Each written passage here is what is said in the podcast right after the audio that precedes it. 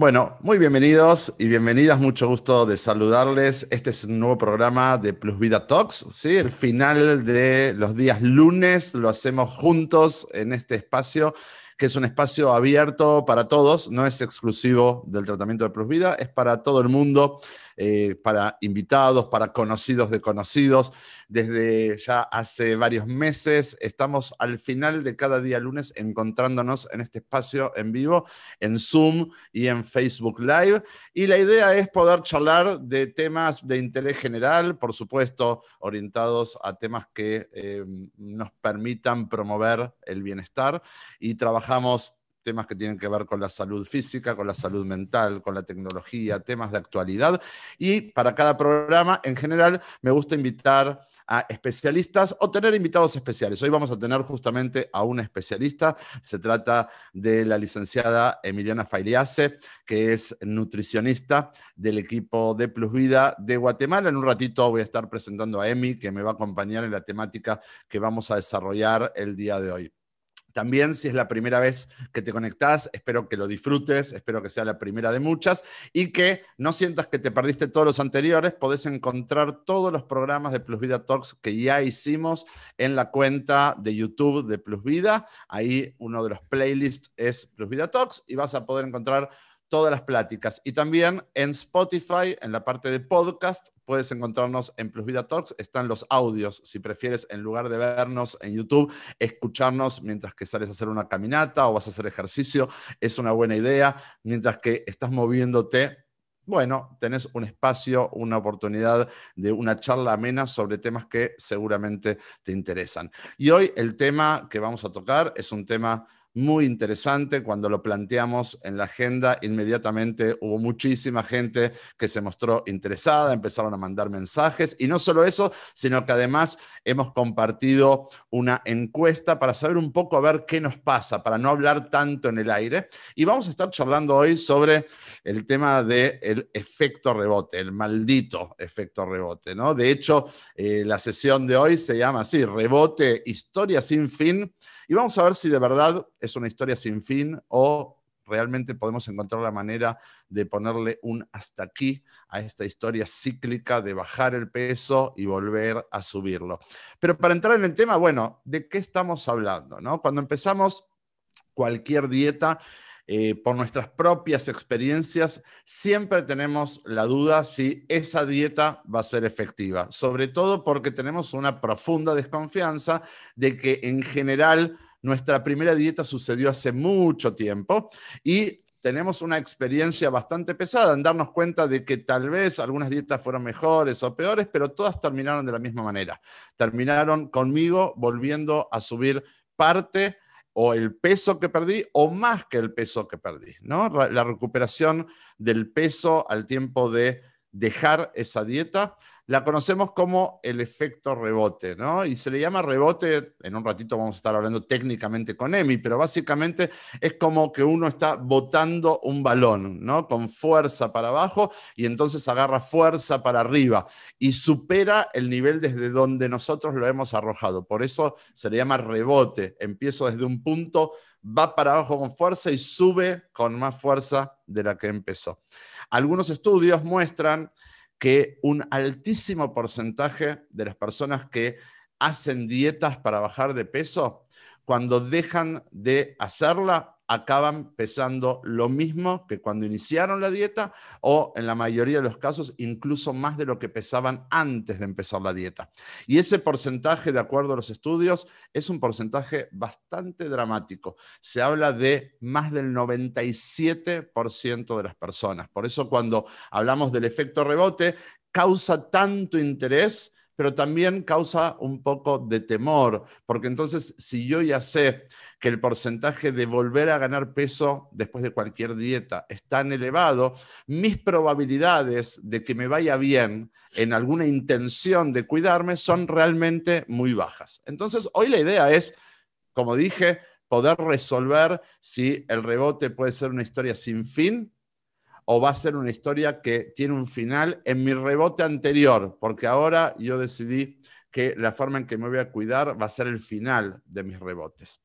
La pregunta es, bueno, ¿cuál es el motivo de que casi la totalidad de las personas que pretenden perder peso a través de alguna dieta terminan igual o peor antes que comenzarla.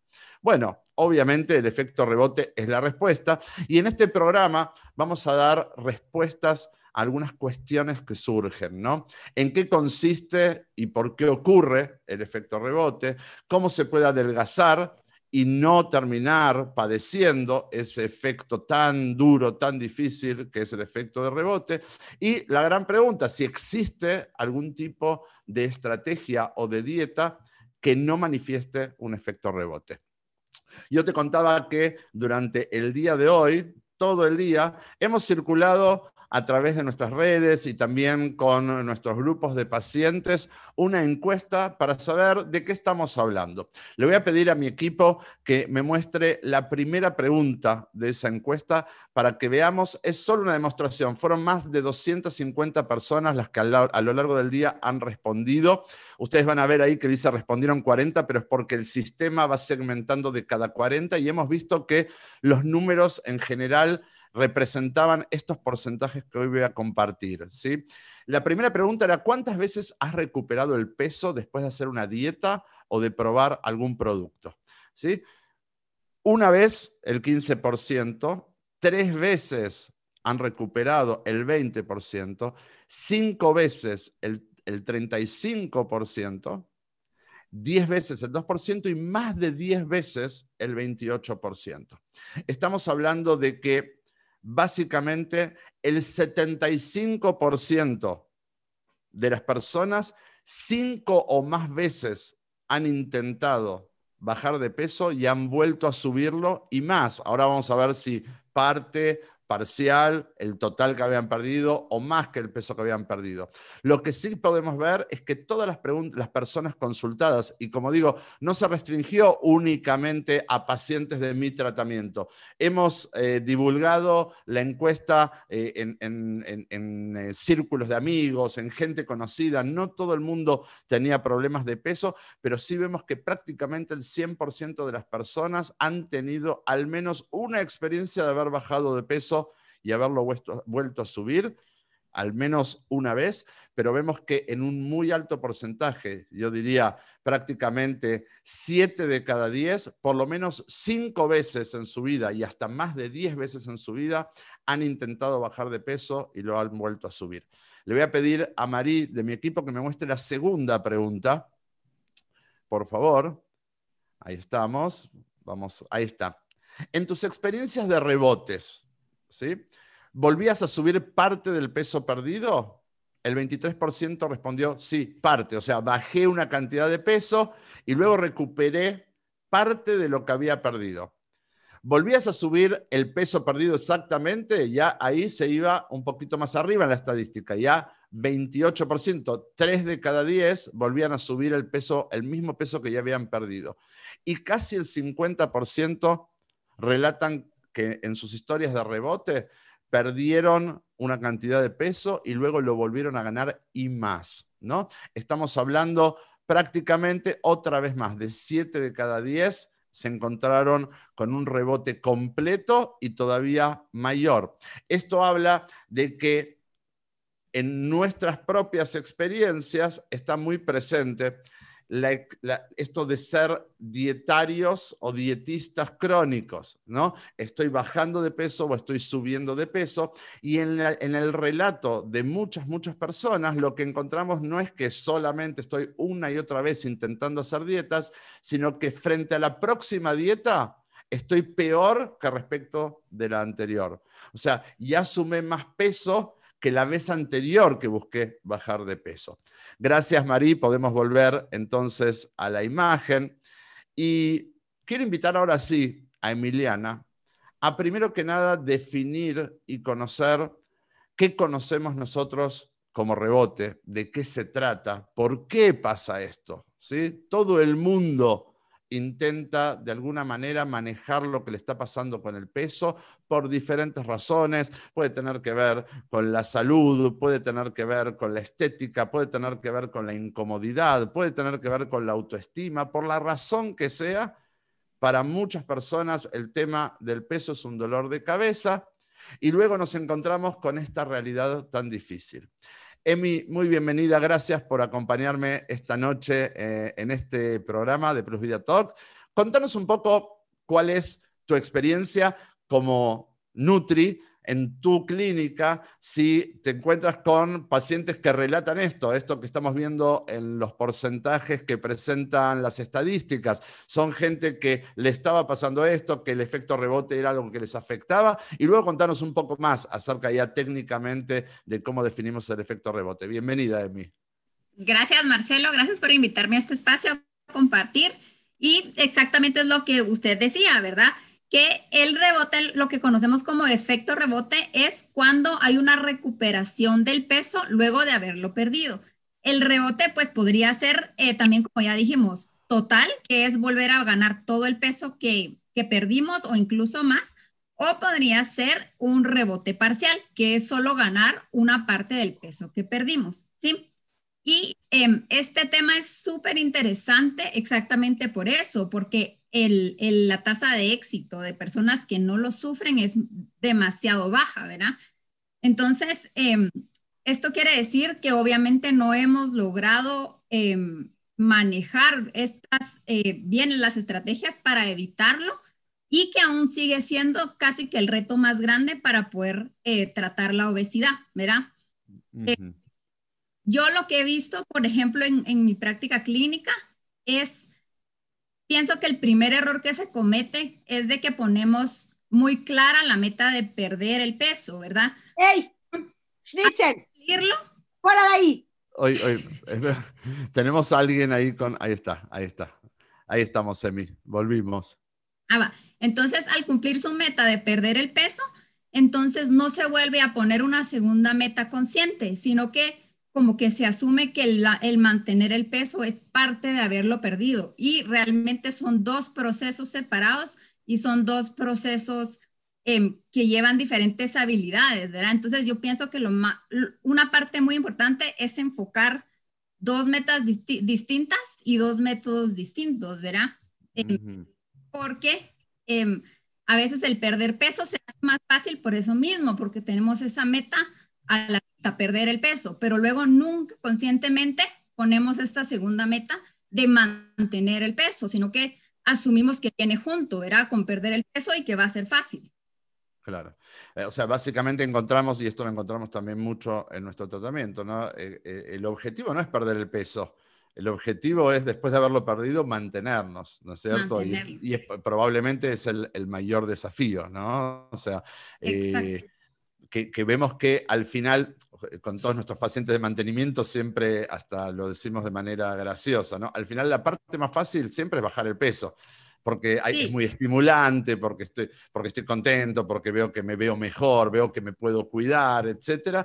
Eh, pero el desafío grande entra en, lo que es ya de largo plazo, ¿no es cierto? Que es lograr que esa pérdida de peso se mantenga tranquilita, que yo no vuelva a estos eh, sube y bajas o estos yoyos que se dicen o a estos efectos rebote que nos acompañan tanto tiempo, tanto tiempo a lo largo de la vida. Entonces, tú decías, es poder comprender que básicamente nosotros vemos, cada vez hay más dietas y hay más ideas y, te lo muestran la, nueva dieta de moda y, algo que le llame la atención a la persona y el producto que le haga más fácil la vida y lo que fuera. Cada vez hay más cosas y hay más inventos y operaciones e inyecciones y pastillas y test y semillas. El producto que se nos ocurra ¿Por qué? Porque quienes desarrollan esos productos de alguna manera entienden la psiquis de la persona que tiene un problema de peso, ¿no? Que es que la persona que tiene un problema de peso está harta, está cansada de hacer esfuerzos y ver que esos esfuerzos siempre terminan igual. Entonces lo que,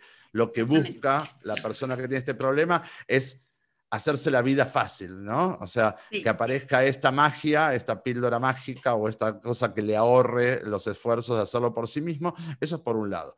Y por otro lado, como bien Emi decía, ¿no? Que están planteadas a veces erróneamente estas estrategias, planteando que el gran objetivo es adelgazar, ¿no es cierto? Cuando eh, en realidad esa es la primera parte del objetivo. El objetivo grande es mantenerme, ¿no? Exactamente. es el enfoque, ¿verdad? El enfoque a distintas metas. Y em, pues también es un poco más complicada la parte de mantener el peso a largo plazo por lo mismo, ¿verdad? Porque ya es una meta a largo plazo, ya no es una meta em, tal vez que pueda ser un poquito más corta y eh, también fusiona, digamos, muchos factores em, conductuales, factores psicológicos, factores eh, físicos, ¿verdad? Biológicos. Entonces es como un poquito más complicado. Pero a pesar de esto, obviamente sí es posible, ¿verdad? No, bueno, sin dudas. A, ver, nosotros lo que, porque si no, quien nos está escuchando eh, eh, se va a agarrar la cabeza y va a decir, bueno, esto es apocalíptico, o sea, listo. Esta gente me dijo que ninguna, nada sirve, entonces ya yo no intento nada, ¿no? No, por supuesto que eh, no es la intención. Nosotros, más allá de que, por supuesto, yo siempre digo, aquí no hablamos del tratamiento de plus vida, este es un espacio abierto para todo el mundo, pero sí hay por supuesto, estrategias que le permiten a los pacientes una mayor posibilidad de aumentar las posibilidades de que las cosas sean diferentes, ¿no? Eh, y esto tiene que ver con, bueno, ahí sí, a partir de nuestros propios estudios, de nuestras propias experiencias y convicciones, donde entendemos que... Trabajar todo el tema del peso de una manera más integral favorece para que el paciente pueda, primero que nada, generar una adherencia y cuidarse bien y bajar el peso y también le da una mejor probabilidad de eh, generar un mantenimiento de largo plazo. Y esto aparte está estudiado respecto de nuestra estrategia en comparación de cualquier dieta, triplica la posibilidad de eso, la posibilidad de lograr un mantenimiento de largo plazo. Pero más allá de, de ese tema, Emi, a mí me gustaría que, para que nadie se desespere, está bien, que sigamos aprendiendo un poquito más. A ver, es como que cuando hablamos del rebote, yo me imagino a la persona que está conectada aquí en el Zoom o en el Facebook Live, ¿sí? O mirándolo en YouTube y va a decir, bueno, a ver, eh, si, los porcentajes dicen de que prácticamente todas las personas que han hecho dietas volvieron a subir el peso, ellos me van a decir a mí lo que es el efecto rebote y hoy sé muy bien lo que es el efecto rebote, ¿no?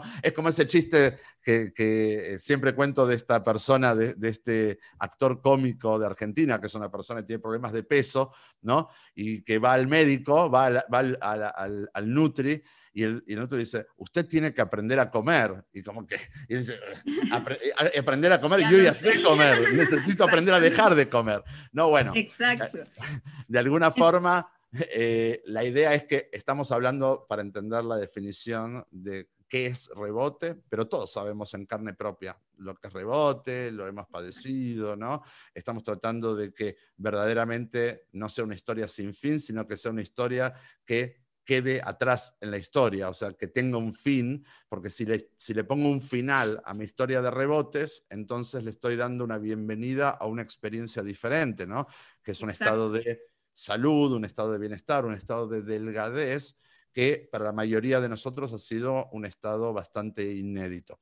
Emi, em, si hablamos del rebote, eh, tenemos que hablar de las causas del rebote, ¿no? ¿Qué, ¿Qué, es lo que genera este comportamiento de lograr bajar cierta cantidad de peso y luego volver a subirlo. ¿Nos contás un poquito sobre eso?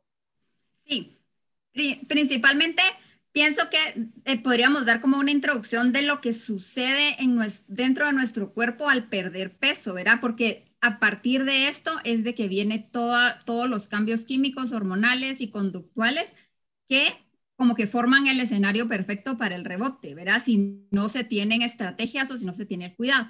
Entonces, por ejemplo, cuando nosotros perdemos peso, lo primero que sucede es que la célula de grasa se deshincha, se hace más pequeña. Y entonces esto causa estrés celular dentro del cuerpo, porque generalmente las células del cuerpo no, no se hacen pequeñas ni se destruyen, solo porque sí o porque están buenas, sino que son células que ya no funcionan, que ya no sirven o que están enfermas. Entonces, esta señal de que la célula se hizo pequeña manda eh, una señal de alerta al cerebro. Y entonces el cerebro regresa una señal de supervivencia al cuerpo, ¿sí? Porque nuestro cerebro y nuestro cuerpo no sabe em, identificar si nuestra pérdida de peso fue voluntaria o si nuestra pérdida de peso fue por algún accidente o por alguna emergencia o alguna enfermedad, por ejemplo, ¿verdad? Entonces, primero que nada, al perder peso significativo, nos ponemos en modo de supervivencia. Esto quiere decir, em, el cuerpo, digamos, lo hace por tres mecanismos, este modo supervivencia. Primero que nada, baja nuestro metabolismo. Entonces nos hace quemar menos energía durante nuestras tareas diarias o durante nuestro ejercicio. Em, el segundo mecanismo es que aumenta nuestros niveles de insulina y, eh, digamos, activa más receptores de insulina también en, el, en las células. Y el tercer mecanismo es que aumenta la producción de grelina. La hormona grelina es la hormona del hambre que nos da la sensación de hambre. Entonces, si nosotros analizamos todo este escenario, ¿qué pasa después de perder un peso significativo?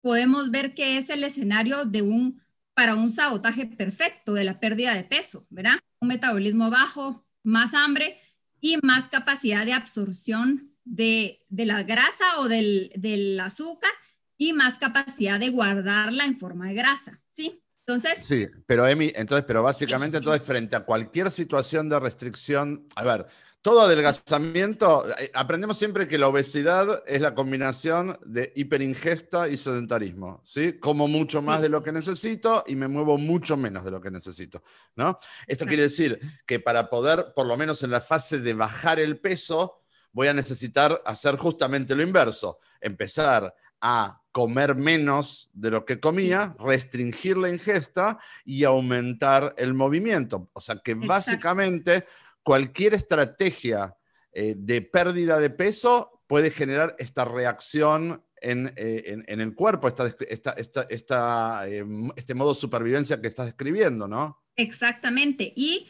lo que va a depender de qué nivel tenemos nosotros esta respuesta es el tipo de, de plan de alimentación o de dieta que nosotros elijamos. Por ejemplo, las dietas que son súper bajas en calorías o las dietas que restringen un grupo completo de alimentos van a hacer que esta respuesta de supervivencia sea eh, más intensa, ¿verdad? Entonces, los resultados van a hacer que en este tipo de dietas vaya a haber mucho más eh, rebote del peso que en dietas que son eh, digamos que se va perdiendo el peso con más constancia y con más... En gradualidad. O sea, sí, ¿verdad? Con menos velocidad.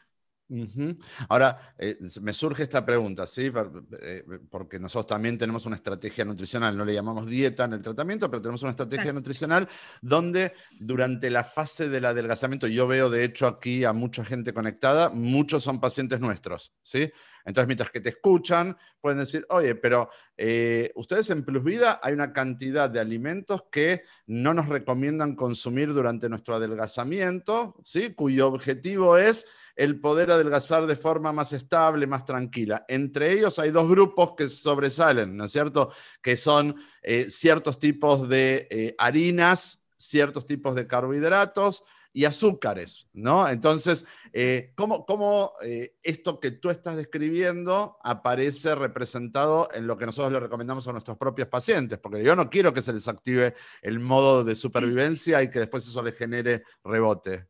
Exacto, entonces el modo supervivencia es casi, em, digamos, no podemos evitar que esto suceda. Lo que estamos evitando es que sea a un grado que nos afecte, ¿verdad? Y que sea lo más corto posible, porque el grado el modo supervivencia solo es temporal. Entonces, en, en Plus Vida lo que vemos mucho es la energía que necesita cada paciente y entonces usamos una energía que sea todavía suficiente para no em, incentivar esta respuesta de ninguna manera rápida ni, extrema, ¿verdad?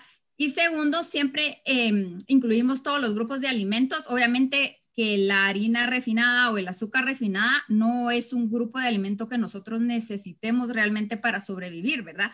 Sino que proteínas, las grasas buenas, los granos y las frutas, los lácteos, esto es lo que nosotros sí incluimos. Entonces, es como un ejemplo eh, de nutrición con el cual minimizamos la respuesta.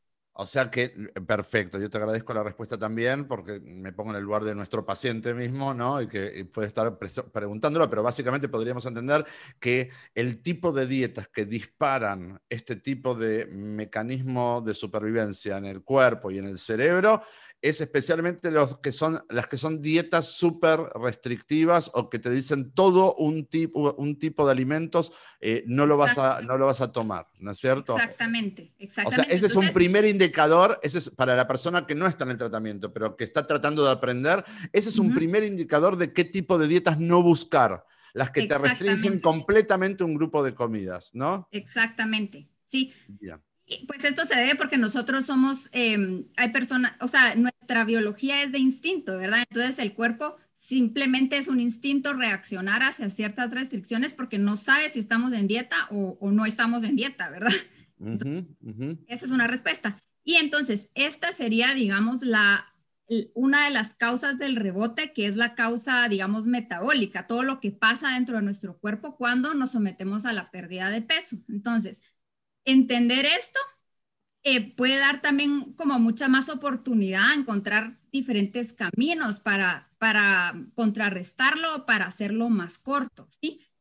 Entonces, todas estas, em, digamos, reacciones químicas metabólicas que se dan en el cuerpo nos influencian a nuestras conductas. Entonces, por eso es que muchas personas solo dicen, ay, yo subí mi peso porque me aburrí de, cuidarme o porque ya me dieron muchos antojos de carbohidratos o porque ya me estaba cansando mucho y ya no hacía ejercicio, por ejemplo, ¿verdad? Entonces son como respuestas bien básicas que podemos ver que vienen conectadas a todos los cambios eh, químicos y metabólicos anteriores que hablamos, ¿verdad? Por ejemplo, entonces, em, cuando el, cuerpo está en este modo, ¿verdad? Supervivencia, aumenta eh, la grelina que es la hormona del hambre. Entonces, obviamente vamos a tal vez cuando terminamos nuestro adelgazamiento y empezamos nuestro mantenimiento, vamos a empezar a sentir un poco más de hambre que al principio del adelgazamiento, ¿verdad?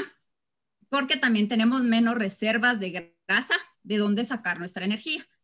Y segundo, como la insulina también está un poco más alta, entonces cualquier cosa que estemos comiendo, cualquier alimento, lo vamos a poder aprovechar muchísimo mejor, lo vamos a poder absorber más y en, este, en esta etapa el cuerpo empieza a guardar eh, más eh, los nutrientes o la energía en forma de grasa, ¿sí? Entonces, por eso es que si se, digamos, si se sale uno del plan de alimentación y se come algo em, fuera del plan que tenga carbohidratos o mucha grasa y así, Em, se puede ver como un aumento de peso muy fácil, muy rápido.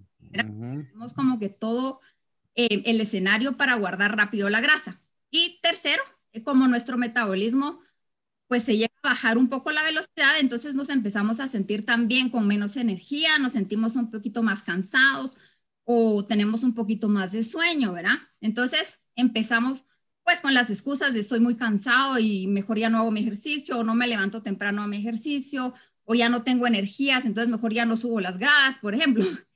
Entonces, empieza a afectar todo esto metabólico, empieza a afectar a nuestro, nuestras conductas. Y esto acompañado además de lo que llamamos nosotros el, el síndrome de ya estoy bien, ¿no? Porque eh, yo vengo cuidándome. Esto se puede dar mientras que estoy bajando de peso o incluso cuando ya estoy en el mantenimiento, ¿no? Entonces, yo verdaderamente ya estoy mejor que como estaba, o sea, tengo una cantidad de peso menos, ¿no es cierto? Se me ve mejor, la gente me lo dice, eh, me doy cuenta de que he podido superar situaciones difíciles, no sé, fui a una fiesta o me fui de viaje, eh, o no sé, o, pude controlar situaciones, por ejemplo, en las que yo comía de noche y ahora ya no como de noche. ¿no? Entonces, yo aparece esto que yo llamo el síndrome de ya estoy bien, ya estoy bien, yo ya puedo manejar todo esto eh, y sumado a lo que tú dices, me lleva inexorablemente otra vez a terminar comiendo de más, ¿no? Exacto, y, es, eh, perdón, es importante entender también que todos estos mecanismos del cuerpo y todos estos cambios en la conducta que tenemos y eh, y junto con lo que usted también dice, verá que uno se empieza a dar más permisos porque uno ya se siente bien, uno piensa que, que es, digamos que si ya logró esta meta, a veces se, ingenuamente puede llegar a pensar uno que, mágicamente ya está ahí y ahí se va a mantener, y incluso si afloja en ciertos temas, ¿verdad? La disciplina. Entonces, em, es súper importante como que tener en cuenta que no solo es una causa, una razón o una solución, sino que es, por eso lo hace tan complejo, porque son combinación, ¿verdad? De muchos factores juntos que hay que ir controlando poco a poco. Sí. Algo que es importante eh, comentarle a, la gente que está viéndonos eh, es que nosotros aprendemos que este tema, el, tema del peso, no es solamente un tema de que se me fue la mano, que tengo malos hábitos, eh, sino que en realidad son, son temas un poco más profundos y aprendemos que nos volvemos personas flacas, que aprendemos a cuidarnos bien siempre, ¿no? Y esta segunda parte es muy importante porque vamos a necesitar aceptar que eh, nos va a tocar cuidarnos bien toda la vida. En el momento en que nos descuidamos, volvemos a subir de peso. En el momento en que dejamos de ser ordenados, que dejamos de ser respetuosos de nuestras necesidades nutricionales, de nuestras necesidades de movimiento, de nuestras necesidades de descanso. ¿sí? En, en ese momento empezamos nosotros otra vez al tipo de conductas engordantes, ¿no es cierto? Que en definitiva son las que nos llevan a recuperar el peso. Y esto lo digo en particular porque eh, yo sé cómo se siente la persona que tiene un problema de peso, ¿no? Y tal vez te esté escuchando de mí y, en su cabeza, eh, por un lado puede decir, ah, bueno, por lo menos no estoy solo en este mundo, ¿no? De que bajé mil veces de peso y, subí mil una vez, ¿no? Y que nada me servía.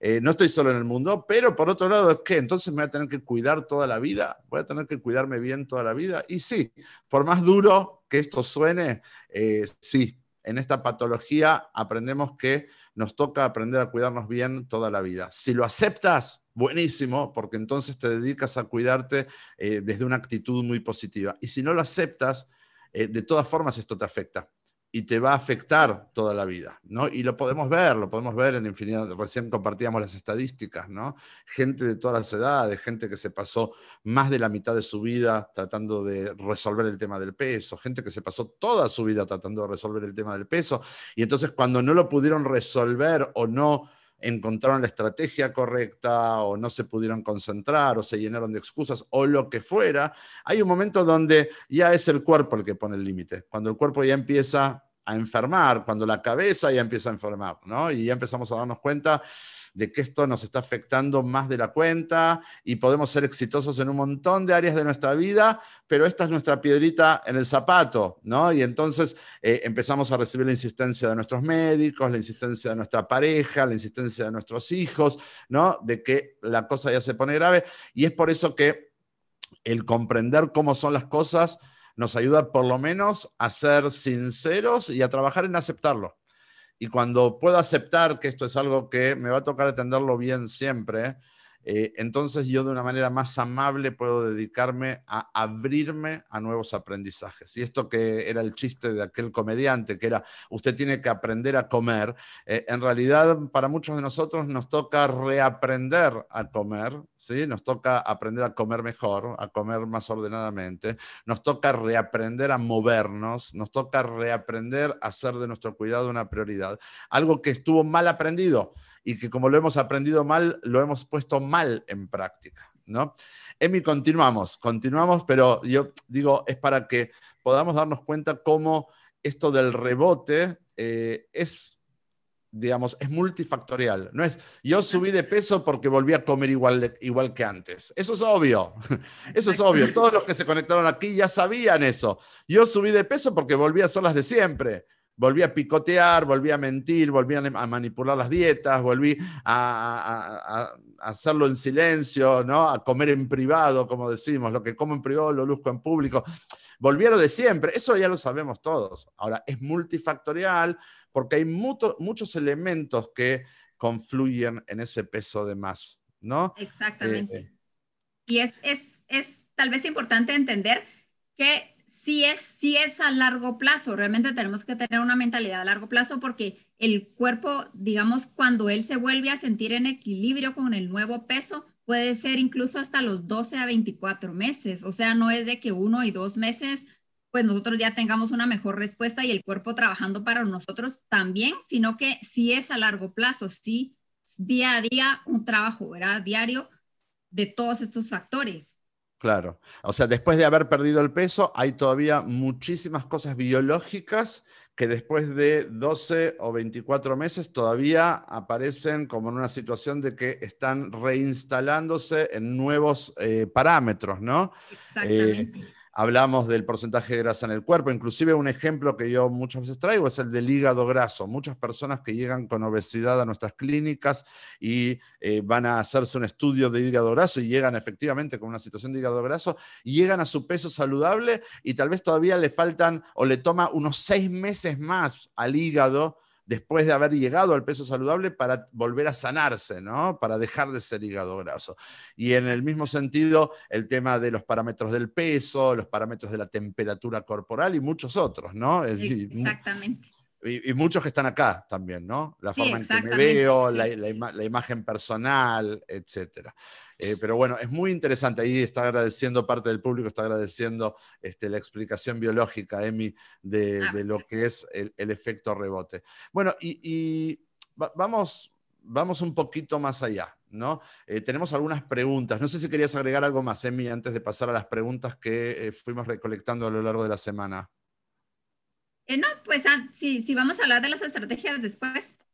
Bueno, ok, vamos primero con las preguntas, si te parece, y después vamos con las estrategias. Hay una pregunta que es, mantener una dieta, creo que en parte ya lo has respondido, pero mantener una dieta baja en calorías, ¿puede detonar un rebote?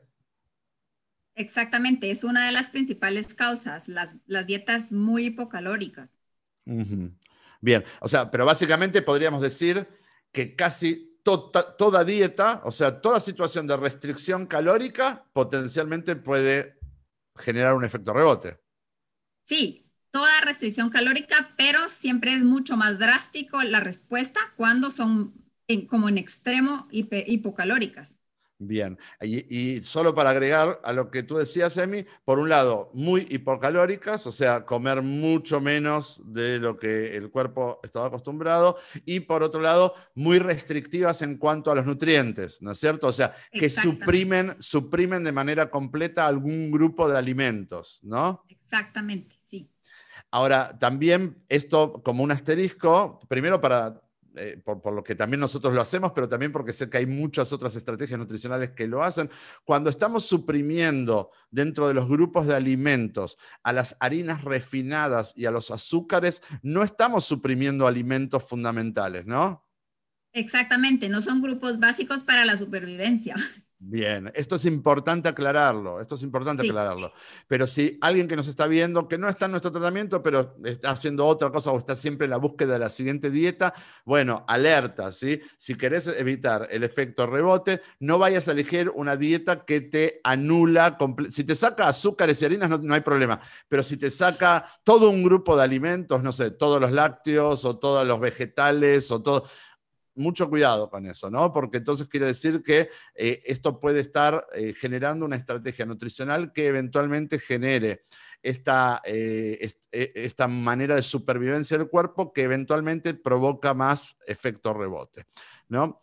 Em, siguiente pregunta, Emi.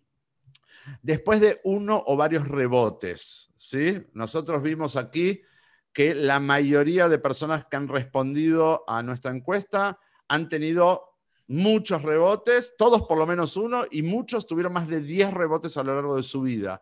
Después de uno o varios rebotes, ¿se puede estancar la pérdida de peso? O sea, ¿cómo afecta? ¿Hay, una, ¿Afecta de alguna manera estar en esta dinámica de sube y baja, de yo-yo, como se le llama? Sí, completamente afecta la manera en que vamos a perder el peso la segunda o tercera o cuarta o quinta o décima vez, ¿verdad? Porque en cada intento de perder peso y, volvemos a rebotar el peso, entonces el metabolismo se queda más lento. Nunca le damos el tiempo al metabolismo para recuperarse y para ponerse, digamos, más eficiente. Entonces, tenemos un metabolismo lento después de una pérdida de peso, entonces durante el rebote lo mantenemos lento, ¿verdad? Porque todavía eh, esa es como que la respuesta de supervivencia y volvemos a una restricción. Entonces, otra vez lo seguimos haciendo cada vez más lento. Entonces, obviamente la pérdida de peso va a ser más lenta y más difícil. Eh, o sea que quienes tuvieron muchas veces estas situaciones de rebote, que quiere decir que han acumulado muchísimas frustraciones a lo largo de su vida, cada vez que se proponen una siguiente dieta, la van a tener más difícil. Exacto, hay que trabajar mucho después de, lo, de si se tuvieron muchos rebotes, hay que trabajar mucho en restablecer el metabolismo y a veces la manera de hacerlo es dar una, em, digamos, más energía en, las, en los planes de alimentación para que se restablezca em, y bajar el peso por medio, digamos, em, de ser más lenta la pérdida de peso con un poco más de actividad física para hacer ese déficit. Bien, bien. Pero es interesante, ¿no? Porque, porque uno cree que a ver, nadie cree que es de gratis el, rebotar el peso, porque todos lo sufrimos, obviamente, pero, eh, pero uno pensaría que, bueno, que la siguiente vez estoy igual que la vez anterior, ¿no? En la siguiente dieta estoy igual que la dieta anterior. De vuelta tengo las ganas y tengo la conciencia y tengo el compromiso y tengo la resolución, pero incluso si emocionalmente yo estoy así, el cuerpo no está igual. El cuerpo no está igual y entonces hace falta acondicionarlo para que genere un eh, nuevo adelgazamiento y que eh, sea un adelgazamiento que tenga un buen rendimiento. Muy bien. Eh, le, quiero, le quiero pedir, ah, perdón, antes de eso, ¿sí? te quiero preguntar, ¿se puede arruinar un metabolismo? Esta pregunta no estaba, pero me surge a mí ahora. ¿Se puede arruinar un metabolismo en estas dinámicas de sube y baja? Sí, no se, digamos, no se arruina porque siempre es un digamos, el metabolismo es la función em, de celular en conjunto, era todas nuestras células, la función de todas nuestras células. Entonces, no se, no se, em, no deja de funcionar porque siempre funciona, pero funciona mal. Funciona de una manera donde no nos genera equilibrio en ninguna función de nuestro cuerpo, ¿verdad? Entonces, los, digamos, las estrategias para perder peso ya no funcionan de, igual manera, ni siquiera nuestra temperatura corporal se, se mantiene en equilibrio, ni nuestra función cardíaca, ni nuestra digestión, ¿verdad? Todo se ve afectado. Eh, acá hay dos, tres preguntas que van surgiendo. Ya tengo aquí también alguna pregunta del público, eh, que son adicionales a las que te estoy haciendo. Pero ¿se logra, por medio de las estrategias que tú me estás mencionando, reacondicionar el metabolismo para que responda lo mejor posible? ¿O eh, ya está estropeado y ya no hay vuelta atrás? Sí, se puede restablecer una buena función del metabolismo, em, pero necesita, digamos, no podemos meternos a la pérdida extrema de peso desde el principio, ¿verdad? Sino que para restablecer necesitamos mantener por cierto tiempo cierto peso, aunque sea un peso más alto, ¿verdad? De la meta, pero un tiempo más el peso, em, por medio también de estrategias de hacer em, bastante actividad física, de comer alimentos llenos de nutrientes. Entonces, generando este equilibrio de nuevo en el cuerpo para luego ya poder hacer, digamos, el déficit em, eh, adecuado de calorías y la actividad física adecuada para que eh, obviamente el cuerpo vaya respondiendo mejor. Bien, mientras que tú me respondías decía, qué cosa, ¿no? Estamos escuchando a una profesional de la nutrición eh, y qué contraste tiene eso con las desesperadas estrategias que tratábamos de hacer por nosotros mismos. Eh, nuestra amiga nos pasó una dieta o me encontré, me topé una dieta en internet y entonces le intento hacer por mí mismo, ¿no? O sea, acá el escuchar a una profesional de la nutrición, como cada vez que escuchamos a, nuestros a nuestras profesionales, nos ayuda también a hacer conciencia y darnos cuenta de que a veces nos ponemos a jugar con cosas que son extremadamente eh, complicadas, ¿no? Eh, someterme a dietas súper restrictivas o a la dieta de moda, lo que fuera, sin tomar en cuenta un montón de variables que tienen que ver con mi propio cuerpo, me ponen en una situación que es peligrosa. Emi, eh, dos comentarios. Uno es de Gladys, que dice, bueno, excelente la explicación biológica del peso. Y Noemí hace una buena pregunta. Dice, ¿cuánto tiempo dura el periodo de supervivencia y dejas de tener hambre? Más o menos puede durar hasta los 12 meses. Obviamente, cada mes y cada día después de cada mes, así que va pasando, lo sentimos mucho menos, ¿sí? Porque el nivel de esta respuesta va bajando con el tiempo. Pero puede durar hasta 12 meses porque es cuando el cuerpo vuelve a hacer la memoria del nuevo peso y entiende que con este nuevo peso podemos estar en equilibrio y que no estamos en problemas, sino que estamos funcionando bien. Y entonces, ¿cómo hacemos nosotros que trabajamos con los pacientes prometiéndoles que después de 72 horas no experimentan ese tipo de hambre? Yo pienso que por, es, por la desinformación exactamente de lo que está pasando, es porque a veces eh, cometemos ciertos errores, ¿verdad? Entonces, sabiendo qué está pasando, lo que tenemos, pues ahorita que vamos a hablar de las estrategias, entonces podemos ver puntos eh, Bien. que se pueden ir haciendo. Muy bien, muy bien. Eh, le voy a pedir a Marí del equipo que me muestre eh, la foto de la tercera pregunta que hicimos hoy en la encuesta, ¿no? Eh, la pregunta era, si sumas el peso que has perdido a lo largo de tu vida en todas las dietas, ¿sí? ¿Cuánto has perdido? Y es interesante. y voy a describir los porcentajes para que veamos entre todos los que respondieron dónde nos estamos situando la mayoría. Eh, el 16% respondió, vamos a empezar de, abajo para arriba en los porcentajes. El 3% en una situación, por supuesto, muy grave, han perdido más de 352 libras, de 160 kilos, ¿sí? 3% de las personas, obviamente muchas de ellas llegan al tratamiento en una situación de obesidad mórbida. Luego, eh, han perdido más de 22 libras, más de 10 kilos a lo largo de todas las dietas, el 16% de las personas. Luego encontramos que un porcentaje muy importante, eh, casi el 20%, han perdido a lo largo de su vida 80 kilos, 176 libras. Y ya entrando en los números más grandes, casi uno de cada cuatro ha perdido a lo largo de su vida 88 libras, 40 kilos y el 40% de las personas, 39, han perdido más de 20 kilos o más de 44 libras. Este ejercicio de preguntarle a las personas cuánto peso creen o recuerdan haber perdido a lo largo de sus vidas, eh, muestra a veces eh, un número que nos sorprende como pacientes. Estamos hablando de que hubo una paciente que dijo, yo no voy a decir el nombre de la paciente, pero cuando hizo este cálculo dijo, yo, si tomo en cuenta todo el peso que perdí, yo hubiera desaparecido, ¿no? Y hay personas que han perdido, digamos, el peso varias veces como si hubieran perdido a una persona de sí misma.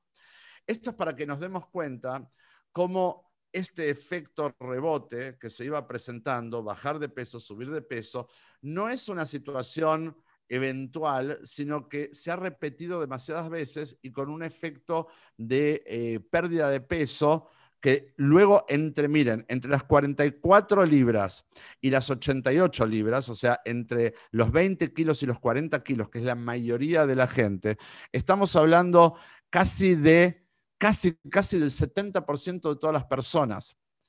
Y luego los números son de los, de los todavía más graves. Estamos hablando de mucho peso que hemos perdido, que hemos vuelto a subir y que hemos vuelto a bajar y que hemos vuelto a subir. Cuando hablamos de qué efecto tiene esto para nosotros en nuestro cuerpo, nuestro metabolismo y nuestra forma de cuidarnos, podemos ahora entender cómo tenemos una larga historia que necesitamos ponerle fin. Eh, por favor, volvemos. Gracias, gracias por esa foto para poder seguir con las preguntas. ¿sí? Eh, te quiero hacer una pregunta que hicieron eh, varias personas, eh, Emi. Sí. ¿Por qué luego del embarazo o en periodo de la menopausia es fácil subir peso, pero difícil perderlo? Durante estos periodos es más una, un aumento de peso hormonal unido, digamos, en el, en el embarazo obviamente necesitamos el, subir el peso para poder crear una vida, ¿verdad? y mantener una vida es más hormonal. Em, a veces es un poco más difícil em, en los meses muy pegados al embarazo volver a, perder el peso solo porque las hormonas no han llegado a un balance normal como antes. Más o menos después del año del embarazo es cuando eh, todas las hormonas pues ya llegaron a un balance y si todo salió bien porque a veces eh, puede afectar las hormonas de la tiroides, el embarazo, por ejemplo. Entonces, pues siempre va a quedar un metabolismo más bajo. Y en la parte de la menopausia, pues obviamente eh, es todavía más por causa hormonal junto al metabolismo más lento por la edad, ¿verdad? Entonces se hace un poco más lento. no, no, y de hecho lo que aprendemos es que conforme, eh, digamos, la parte del embarazo está muy clarita y nosotros en particular Justo el día de ayer estábamos celebrando con una de nuestras pacientes eh, que nos estaba contando que había quedado eh, embarazada y, ella está convencida además, y creo que en gran parte es cierto, como ha ocurrido a lo largo de nuestro tratamiento muchas veces, eh, ella le atribuye a que logró quedar embarazada gracias a que ha perdido una buena cantidad de peso, ¿no? Porque muchas veces en pacientes que conviven con una situación de obesidad, ese es un impedimento, ¿no es cierto?, a nivel eh, biológico para, para lograr embarazarse. Entonces lo estábamos celebrando y hablábamos, bueno, ahí lo que adaptamos obviamente es la meta, ¿no? Que la meta para una paciente que quedó embarazada es, bueno, durante los próximos meses, los meses de la gestación, es aumentar el peso estrictamente necesario para el embarazo, ¿no? Que sabemos que para muchas mujeres que llegan al tratamiento y uno les pregunta cuándo empezó a desajustarse el tema del peso, es después del embarazo de mi primer hijo, eh, no terminé de perder el peso de ese primer hijo y ya volví a quedar embarazada, bueno, y de ahí en adelante nunca más, ¿no? Eh, lo que digo es, obviamente es entendible ahora es un cuerpo que carga este, a, un bebé y necesita adaptarse para ello y entonces por eso es que se sube de peso, no solamente no se baja. Pero respecto a la menopausia y de la andropausia también, en el caso de los hombres, aprendemos algo que tiene que ver con la fisiología, con nuestra fisiología, que es que eh, conforme vamos avanzando en la edad, la fórmula es, y así es de clarita, ¿eh? la fórmula es comer menos y moverse más comer menos y moverse más. Uno puede consultar a cualquier gerontólogo, también a cualquier persona que esté especializada en eh, la medicina para las personas de lo que llamamos la edad de oro, la tercera edad, etc. Eh, y, vamos a ver que ese es eh, uno de los principales factores de bienestar físico y mental en las personas que van entrando en, ese periodo de la vida. Entonces, eh, está claro que, eh, bueno, es posible que a esas edades puede ser que se vuelva un poco más aletargado el metabolismo, pero no quiere decir que no se puede bajar de peso. De hecho, tenemos pacientes hasta más de los 80 años de hombres y de mujeres que han bajado perfectamente muy bien y han mejorado drásticamente su esperanza de vida, ¿no? Em, te quiero hacer una pregunta más que creo que ya la respondiste. Nos quedan pocos minutos, Emi. Nos hemos entretenido eh, y tenemos, todavía varias cosas más. Eh, la pregunta que hacían es, eh, que creo que un poco la has respondido, que es, ¿qué efecto tiene a largo plazo el rebote en el cuerpo y si es perjudicial para la salud? Sí, es, es completamente perjudica la salud, ¿verdad? Mientras más rebotes hayan, obviamente en mayor grado. Em, afecta desde la digestión de las personas, em, la regulación de la temperatura de las personas, las hormonas de la tiroides, la función cardíaca, la función de los riñones, la función del hígado. E, y eh, puede, em, las personas pueden llegar a padecer de cálculos en la vesícula, ¿verdad? Específicamente por este tema. Entonces, em, estos cambios bruscos en el metabolismo, en la restricción y en el abuso de alimento son súper pues más para la salud.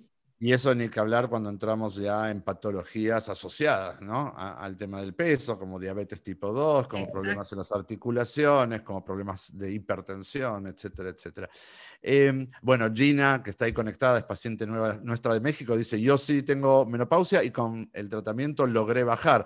Bueno, yo le voy a sumar, gracias Gina, yo le voy a sumar, nosotros tenemos pacientes eh, con eh, hipotiroidismo, que han logrado perfectamente bajar bien el peso, tenemos pacientes que les toca atender patologías oncológicas donde los medicamentos generan subir el peso y han logrado bajar el peso y mantenerse muy bien. Bueno, encontramos un montón de, em, encontramos, digamos, eh, derribamos un montón de mitos, esto quiero decir, derribamos un montón de mitos aprendiendo a cuidarnos muy bien. Eh, Mercha Science pregunta por Facebook Live, ¿qué recomiendas para quienes tienen eh, metabolismo lento, Emi? Pues primero habría que ver si el metabolismo lento es por alguna causa en especial, por ejemplo, alguna eh, afección en las hormonas de la tiroides.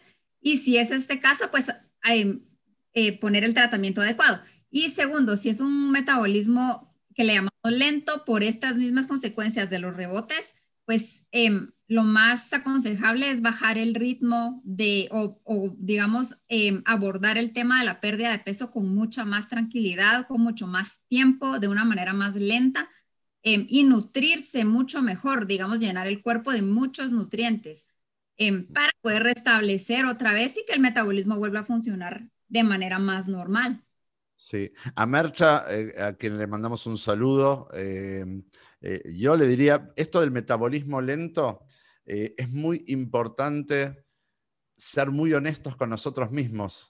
eh, respecto de, porque hay muchas personas que lo primero que viene es que no, yo tengo un metabolismo estropeado y ahora que encima Emi explicó que si tuviste muchos rebotes en tu vida, quiere decir que tu metabolismo, entonces es por eso. Ojo, porque encontramos que muchas veces eso funciona como una manera de no darnos cuenta que no somos respetuosos de lo que nuestra Nutri nos está pidiendo hacer. Entonces estamos comiendo de más, estamos manipulando las indicaciones y entonces de, repente no tenemos explicación por qué no estamos bajando tanto de peso y a veces la explicación es porque no estamos haciendo las cosas bien. ¿sí? No estoy diciendo que este sea el caso de Mercha porque no la conozco, Mercha, así que Mercha, perdóname, no es contra ti, pero digo, muchas veces encuentro que dentro de las excusas que ponen o ponemos los pacientes con un problema de peso es que tenemos un metabolismo lento y cuando uno va a revisar junto al paciente y si el paciente es honesto, nos damos cuenta que está comiendo mucho más de lo que, o, está comiendo diferente a lo que la Nutri le ha recomendado. Es cierto, Noemí. Exacto. Hay que ver a cada caso también para ver si es esa la razón. Muy bien, muy bien. Eh, le quiero pedir a, y, y, vamos a entrar en los últimos minutos y en la última parte de la sesión, porque creo yo que en gran medida eh, viene a responder algo que hace muchos años a mí me preguntaban, que es si la dieta de plus vida, porque nosotros, como digo, no lo llamamos dieta, pero la gente que nosotros le llamamos estrategia nutricional por muchas razones, ¿sí? Pero eh, la gente me pregunta, ¿tu dieta no da rebote? Tu dieta no da rebote. Y quiero entonces, para responder a eso, que eh, mi equipo, que Marí, me muestre por favor la foto de la estadística número 4 de lo que le hemos preguntado a la gente el día de hoy.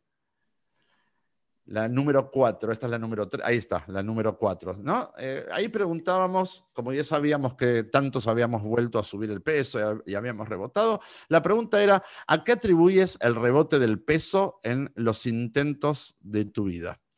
Entonces vemos que los porcentajes es he manipulado las dietas, un pequeño porcentaje, el 5%, nunca hice o dejé de realizar actividad física, un 11%, la dieta era insostenible en el tiempo, un 13%, y abrumadoramente la gran mayoría, estamos hablando de más de 7 de cada 10, dice es que regresaba a mis hábitos anteriores. ¿Sí?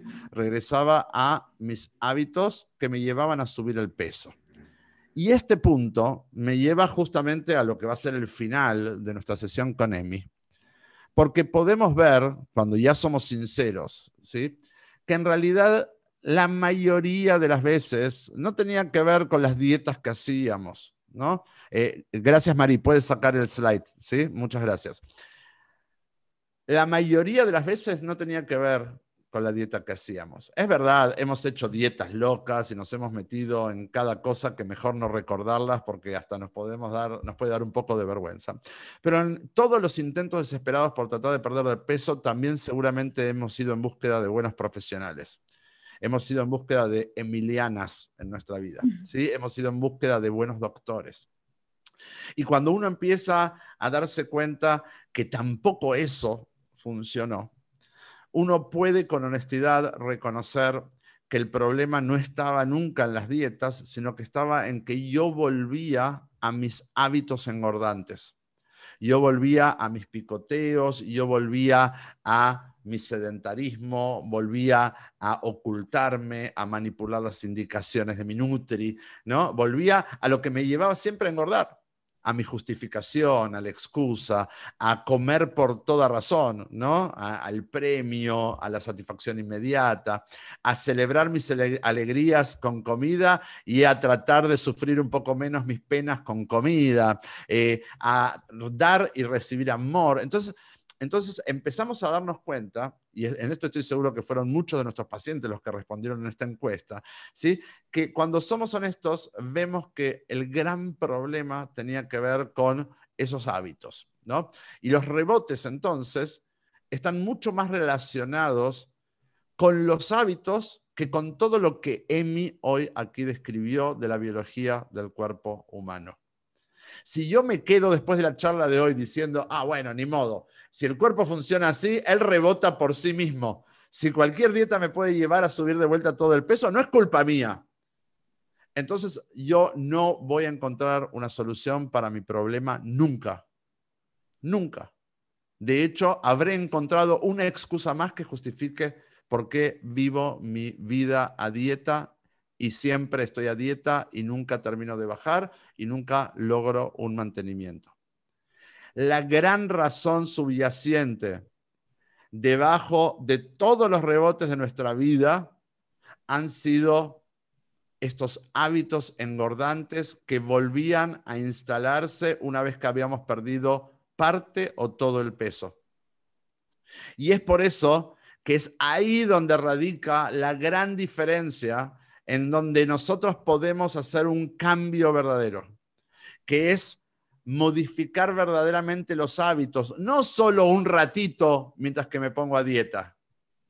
Porque si los modifico solo un ratito mientras que me pongo a dieta, en el momento en que dejo la dieta, entonces vuelvo a subir.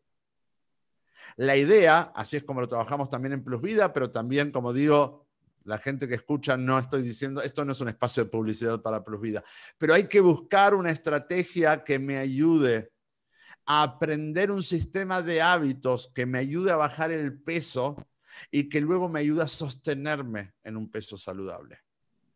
Ahí es donde cuando hay personas que me dicen, Marcelo, tu dieta, tu tratamiento, genera efecto rebote? Yo digo, ninguna dieta genera efecto rebote. No en los términos en que Emi lo describió hoy. Lo que genera el efecto rebote es que yo dejo de hacer lo que me corresponde hacer para cuidarme. Y es ahí donde entonces empiezo de vuelta a subir de peso. Muy sencillo. Hace un ratito decíamos, Emi, que nos toca aprender que somos personas delgadas que aprendemos a cuidarnos bien siempre. ¿no? Este es el problema de nuestra patología.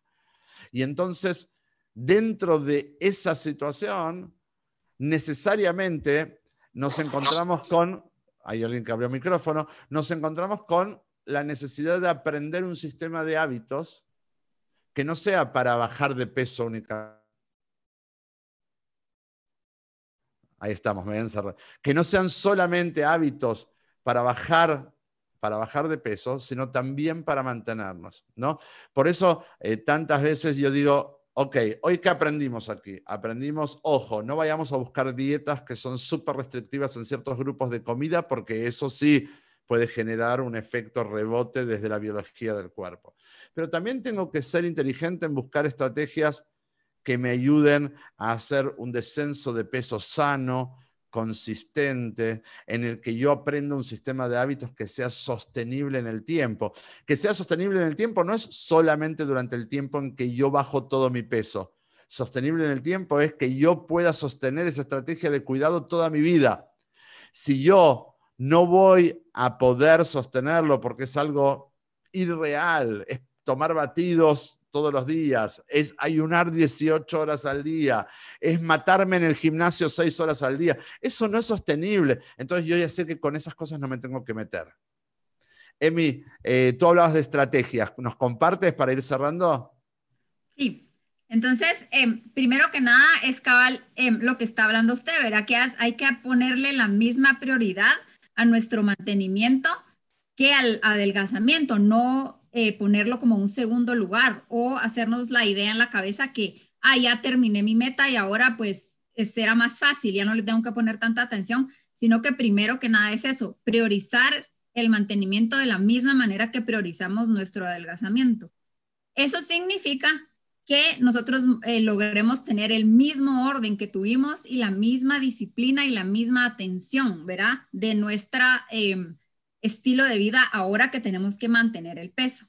Entonces, em, también hay, eh, por ejemplo, em, yo en mis notas había puesto, era como em, en un punto llevarle la contraria al cuerpo, pero yo porque estaba hablando de exactamente la biología, ¿verdad? Del rebote, ¿verdad? Entonces, esto de llevarle la contraria al cuerpo solo significa que nosotros, digamos, no caer en el, en el, Em, en el instinto, ¿verdad? Que lo que el cuerpo nos está diciendo, ay, ahorita estoy muy cansado, ahorita no quiero ir al ejercicio, ahorita tengo ganas de carbohidratos, ahorita quiero comer más, sino que cuando tengamos, porque obviamente existen esos estímulos y existen estos pensamientos, cuando tengamos estos pensamientos, darles la vuelta, verás, si ahorita mi cuerpo em, me está diciendo que quiero, por ejemplo, comer azúcares, entonces voy y a la hora de mi comida yo como, pero las fuentes em, más nutritivas de carbohidratos, verás, las frutas, las verduras, como que me, me trato de cuidar y no caigo en este impulso.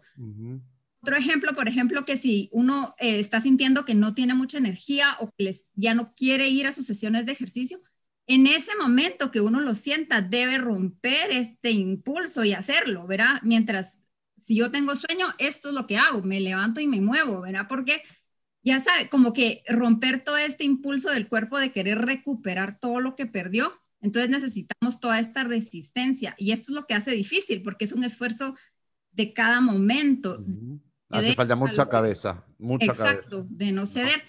Y una, un aliado que es eh, muy importante es el ejercicio, porque el ejercicio nos ayuda de varias maneras a mantener nuestro peso. Primero, eh, obviamente en el momento del ejercicio o de la actividad física que uno haga, pues quema calorías en el día y entonces esto evita pues que, volvamos a subir el peso fácil. Segundo, el ejercicio puede aumentar un poco la masa muscular y la puede mantener. Y esto lo que significa es que nuestro metabolismo se va a volver también más rápido, porque cada libra de músculo eh, quema más calorías por día que la libra de grasa. Entonces, pues tenemos un, logramos un metabolismo más rápido. Y tercero, el ejercicio estimula la leptina. Esta es la hormona de la saciedad. Entonces, lo que pasa es que nos quita el hambre por, por más tiempo. Digamos, durante todo el día, después de hacer ejercicio, sentimos menos hambre. Entonces, todas como pequeñas estrategias son las yo que... Le agregaría, Sí, yo le agregaría un par de, estrategias más. Una tiene que ver con el descanso, asegurarnos de descansar bien, ¿no es cierto? Un cuerpo, depende, ¿no? De la edad, etcétera, pero un promedio de entre 6 y 8 horas es lo que los adultos necesitamos descansar para que el cuerpo justamente esté, esté menos impulsivo, ¿no es cierto? Eh, y, otro, y, otro, y, otro, es, por supuesto, la hidratación, ¿no? La hidratación, eh, alimentación, hidratación, actividad física y descanso es lo, lo que básicamente necesita nuestro cuerpo. Emi, estamos casi, casi terminando. Bueno, a esto obviamente el gran complemento, pero esto ya sí es exclusivo de la forma en que nosotros abordamos este tema, que es además de darle al cuerpo toda la nutrición que necesita, eh, entendemos que es un tema de la cabeza más que del cuerpo, ¿no? Eh, y entendemos que eh, bueno, por lo menos desde, desde nuestro paradigma, necesitamos trabajar mucho más en cómo yo nutro mi mente, con qué tipo de razonamientos, con qué tipo de pensamientos, que eso me va a llevar a mí a generar cierto tipo de emociones y de sentimientos y ciertos tipos de conductas, porque al final no es que solamente funcionamos por instinto e impulso, sino que eh, primero eh, este, hay un tipo de pensamiento que apoya a ese pensamiento y a ese impulso tan natural. Entonces, bueno, yo creo que lo que le da una posibilidad de éxito al tratamiento de esta patología es esa integralidad, ¿no? ¿Qué necesita el cuerpo? ¿Qué necesita la cabeza? Y ponerlos a trabajar en conjunto, ¿no? Emi, ¿querías decir algo más antes de despedirnos? No, únicamente acabar el tema que tocó, que los pensamientos positivos son muy importantes, no podemos ceder y, estar negativos todo el día eh, repitiéndonos que no lo vamos a lograr, que tenemos mucha hambre, que morimos del hambre, que estamos aburridos, porque eso es lo que vamos a parar actuando, ¿verdad? Necesitamos mucho pensamiento positivo de, de que sí lo logramos, de que estamos bien, estamos en bienestar para poder lograrlo.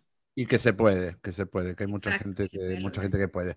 Eh, antes de irnos, bueno, Emi, primero te quiero agradecer muchísimo, muy interesante, muchas gracias por, tu sabiduría. Aparte, te he desafiado varias veces, has salido muy bien de esos desafíos, así que muchas gracias. Eh, quiero agradecerle también de mi equipo a Esther desde México y a María André desde Guatemala. Pero antes de irnos, tenemos una, eh, una respuesta más a una de las preguntas que estaban hoy en la encuesta, que es una buena forma de terminar la sesión de hoy. ¿Me la mostrás, Marí? La última de las preguntas era, ¿consideras que para ti el rebote es una historia sin fin? Interesantemente, 55% de las personas respondieron que sí, que es una historia sin fin. Y un 45% dijo que no. Esto habla de que todavía hay una buena cantidad de esperanza, o fueron muchos de nuestros pacientes los que respondieron esto de que, eh, que no es una historia sin fin. Pero la verdad, más allá de eh, la forma en que nosotros estamos definiendo esto que nos, que nos ocurre, sí tenemos que saber que eh, la historia de los rebotes se puede terminar, ¿sí? de que hay tratamientos serios que abordan esta problemática, que habemos, entre ellos también me incluyo, pero muchas, muchas personas que hemos podido resolver un tema de peso que también era muy largo, que era muy difícil, que pudimos aprender una manera mejor de cuidarnos, que pudimos perder el peso, que era una cuestión de tiempo, y sostener eh, la delgadez y la salud ya eh, por varios años.